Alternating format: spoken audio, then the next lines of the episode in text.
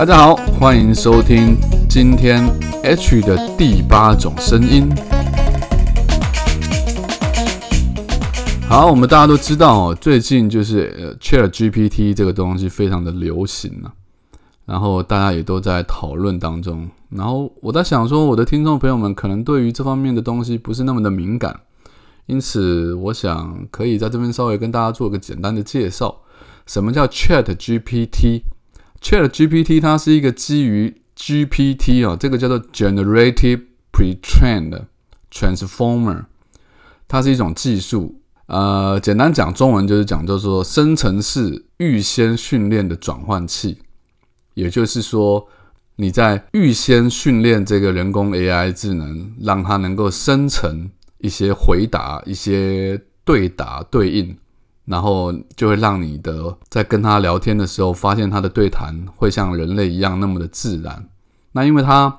的训练数据包括了很多的文本资料库，例如说维基百科啊、新闻文章啊、小说啊、杂志啊，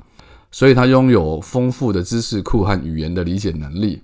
因此，目前来讲是语文能力感觉上好像比较强，但实际上它能够运用的层面是非常的广的。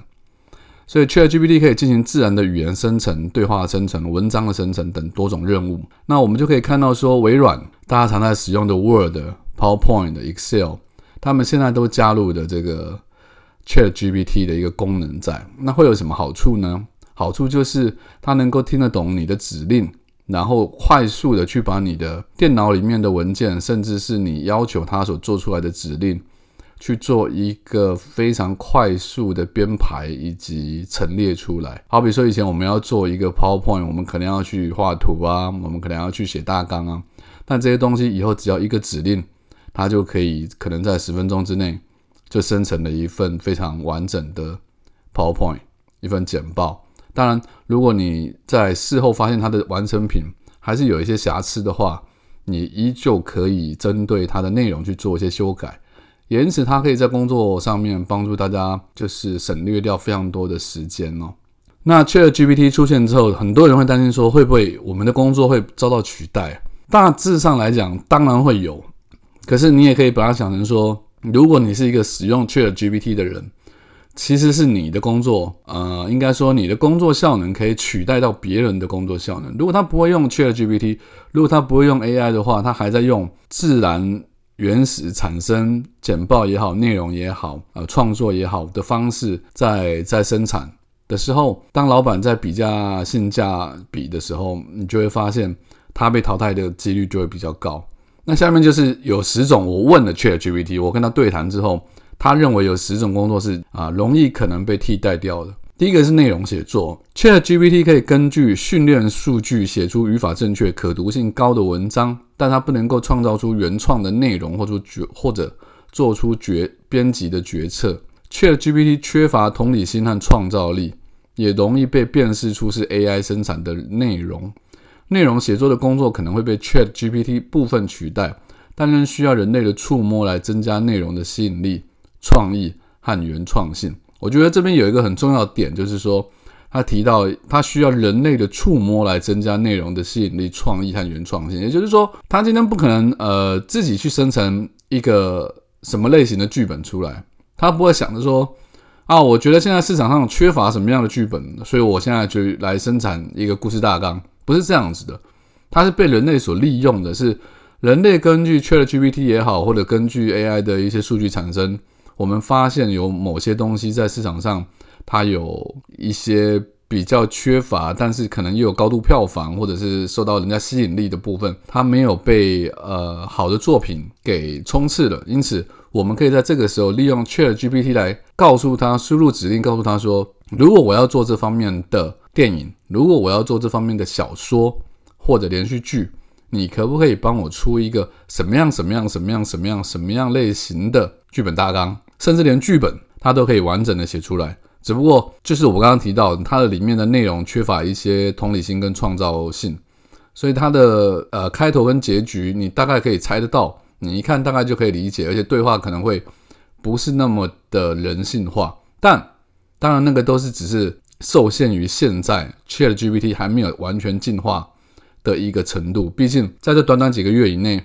，ChatGPT 已经从三点零进化到三点五，甚至到四点零的版本。然后越来越多的资讯跟文本跟可以使用的智慧都在它里面，所以可以很乐观，那也可以不用乐观。但乐观的人，我建议你就是要随着 ChatGPT 在进化的同时，我们就要随时注意它到底进化到什么程度，并且要掌握使用它的方法。那第二个工作是电脑编程跟代码编写，ChatGPT 跟其他的 AI 工具可以比人类程序员更快、更准确的写代码。只要这些 AI 工具收到提示，AI 写的大部分代码都是简单的，并且服务于特定的功能。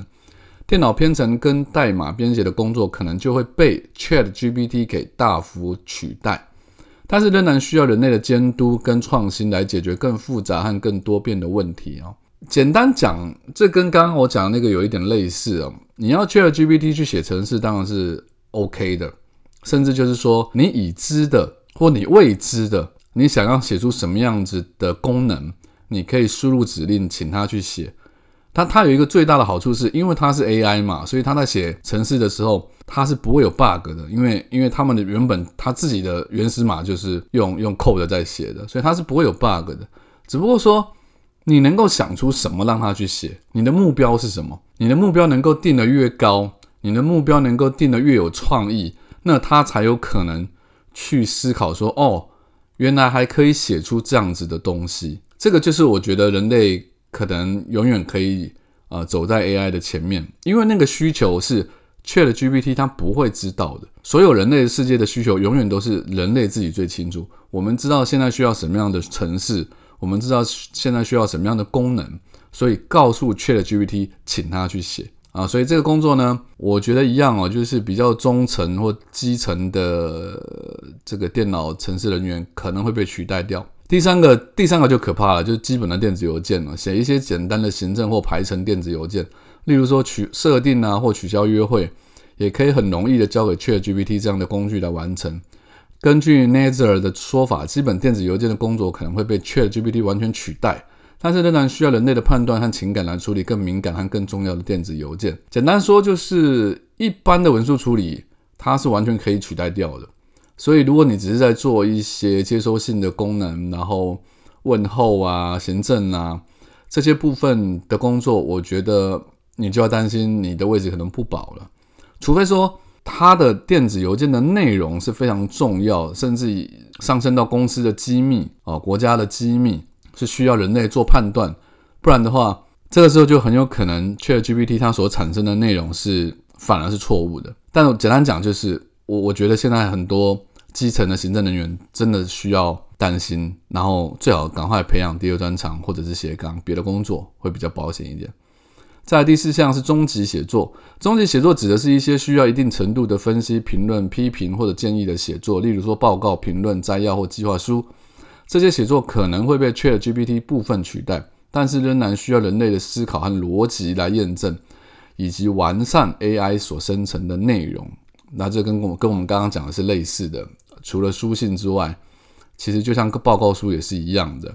有一些工作，如果它本来就已经有电子档的资料，好比说，我们讲一个最简单的东西。好比说，他我们有第一年到第十年的财务报表的资料，第一年到第十年的犯罪人的一些资料。这时候，如果你需要人家去做整理，甚至去做一些重点的分析或者重点的分类，用人类去做的话，反而会造成一些可能产生的错误。但是用 AI 用 ChatGPT 来做，它就有可能很快速的帮你做好完整的报表出来。所以一样的。就是中行政人员、中阶管理人员这些，呃，目前在工作岗位上的朋友们，都可能需要去注意这方面的变化。再来第五点是媒体规划跟采购哦。媒体规划和购买指的是为了达到广告目标而选择和购买最合适的媒体平台和时段的过程。这些工作可能会被 ChatGPT 部分取代，但是仍然需要人类的洞察跟策略来适应不断的变化市场和消费者的行为。其实。媒体采购是需要在现阶段来讲是需要花费人力的，下广告、广告投放，你必须去看它最后出来产生的广告结果，去看它的 CP 值高或者是低，去看它产生投资报酬率高或者低。当然，你还要去去替代啊，比如说替代 A、B 方案的广告素材。那这些东西如果由 ChatGPT 来做，它其实可以很快就分析出来。所以一样啊，就是它可以取代掉执行的人力，但是最上阶的那个最上位的那一位呃，所谓做决策的人，最终他还是要他。由他来观看这些报表所产生出来的结果判断是什么，才能够去调整媒体采购的一些不同的方式。再来第七种法律功能，法律功能指的是一些涉及法律知识、文件或服务的工作，例如合同草拟、法律研究、诉讼支持或法律咨商，这些工作可能会被 ChatGPT 部分取代，但仍需要人类道专业道德来处理更复杂、更敏感的法律问题。如果不牵涉到啊，所谓的道德方面的话，其实就法律面很硬性的法律面，你去用 ChatGPT 去做问答，其实是非常容易的，因为它的答案就是是一就是一，它可以引用法条的第几条、第第第几项，它可以非常快速的知道你的状况，并且回答你的问题。所以像一些咨询啊、简单的问题啊，你该怎么离婚呐？你该怎么样去告这个人呐？简单的一些疑惑。你根本你就不用再去问律师，因为你只要问 ChatGPT，它大部分基本上都可以回答你，除非处理到你的问题是非常复杂，是它牵涉到好几个法律问题相纠结在一起，那可能就需要专业的律师来做一个判断。再来第七点，客户支持。所谓的客户支持，指的是一些涉及回答客户问题、解决客户问题或提供客户服务的工作，例如客服代表。技术支持或者售后服务这些工作可能会被 Chat GPT 大幅取代，因为 Chat GPT 可以快速、准确和友好回答客户的常见问题，并且可以处理多个客户。这个其实现在已经在产生当中了哦。我们其实看到像脸书啊，或者 Line 啊，或者一些社群媒体上面，它就已经可以预设一些回答，帮我们回答问题了。那这些东西它现在都可以 plug in，就是外外插这个 Chat GPT 这个软件，完全可以。就像一个真人一样在跟你线上对谈，那除非你问的不是跟业务相关的问题，否则我相信他们一定可以不断的训练这个。我刚刚就讲了嘛，它这个 Chat GPT 的所谓的技术是不断的预先的训练它成为一个模型出来。所以如果在它的业界，它不断的被问到类似相关的问题，衍生出来的问题，它最后最终它就可以完全几乎百分之百的回答每一个客户。所产生的疑疑难杂症，那这个时候客服所存在的必要性就会变得非常非常低呀。再来就是我感到非常害怕的事了，这个因为我自己是读日文出身的嘛。第八个工作就是翻译跟口译，翻译跟口译指的就是将语言转换成另外一种语言的工作嘛，例如例如说文字翻译、口译或字幕字幕的制作，这些工作可能会被 ChatGPT 部分取代。事实上，我觉得已已经会可以完全取代了。因为 ChatGPT 可以根据训练数据进行语言交换，并且可以处理多种语言跟方言哦。你们要知道是跟方言哦。就像我现在在使用影片的剪接软体，那个大陆的剪映，它现在就是直接可以用地方方言，包括什么广西的、广东的、粤语的，连台湾台语的，它都可以去做出判断。所以。我觉得翻译这个工作将来是势必会变成某一种最基本的附加功能而已，可能会附加在每一种机器的身上。第九点，报告写作跟内容生成。报告写作跟内容生成指的就是一些涉及根据数据、事实或指示写出报告或内容的工作，例如新闻记者、分析师、编辑或者作者。哇！这些工作可能会被 Chat GPT 部分取代，因为 Chat GPT 可以根据训练数据生成报告或内容，并且可以遵循特定的格式跟风格。呀，已经被大量取代啦。其实现在有很多国外的新闻记者已经是直接用虚拟的记者在报新闻了，你连人都不用出现，你只要稿子出现，稿子 Chat GPT 帮你生成，人物只要用。呃，Mid Journey 也好，或者是说用其他的影像生成软体，动态的，呃，DID 之类的，它就可以有一个像长得像是你的人在那边播报一些借由 Chat GPT 所产生的文件所讲出来的内容。所以以后的社会，以后的生活会变成什么样子？其实我们真的很难去做想象。这还只是 AI 的一个发展。如果我们把它加上机器人硬体的部分的话，Oh my god！我相信未来我们会看到我们曾经在过去看到的未来的电影。好，第十个社交媒体的管理。社交媒体管理指的是一些涉及管理社交媒体平台和账号的工作，例如发布内容、跟粉粉丝互动、分析数据或者制定策略。这些工作可能会被 Chat GPT 部分取代，因为 Chat GPT 可以训练数据生成内容、回复评论、提供建议或者预测趋势。简单讲一句，就是其实 AI 更懂网络，所以。像我们在做自媒体的人，如果不赶快碰这一块，很多朋友就觉得说，为什么我生病生的这么严重，还在那边研究 AI？为什么我会紧张，或者我我会感到焦虑？那就是因为我觉得，不管是现在哪一个平台，他们现在都已经在呃引进 AI 了，引进 ChatGPT 也好，或者是使用 AI 的功能。那之后会变成什么样子，我不知道。社交媒体可能会变得更人性化，它可能会。变得更不可思议，所以你说我刚刚提的工作里面，我自己从事的工作，包括像以前我做过翻译，包括作家，包括社交媒体管理，像我们做自媒体的，已经有好几个东西可能已经被它部分取代掉了。那在听我讲这些话的同时，你会不会觉得也感到有一点点恐惧呢？但是我我希望我的内容是希望带给你们。轻松或者是一些比较有趣的知识，ChatGPT 的确是现在在这个业界占据的，就是引领风骚的一个新闻消息。但是大家也不用感到过度的焦虑跟紧张，只不过真的要留意一下这些新闻的进展，哈，可能不是只是在意一些民生问题呀，啊，算了，我我这样讲也不太好了，因为每个人在意的事情不同啊。但如果如果你认为你的工作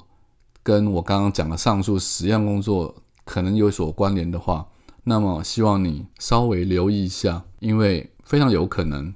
你会因为这件事情而让你的工作效率提升。当然，也非常有可能你会因为这件事情而让你的工作被取代。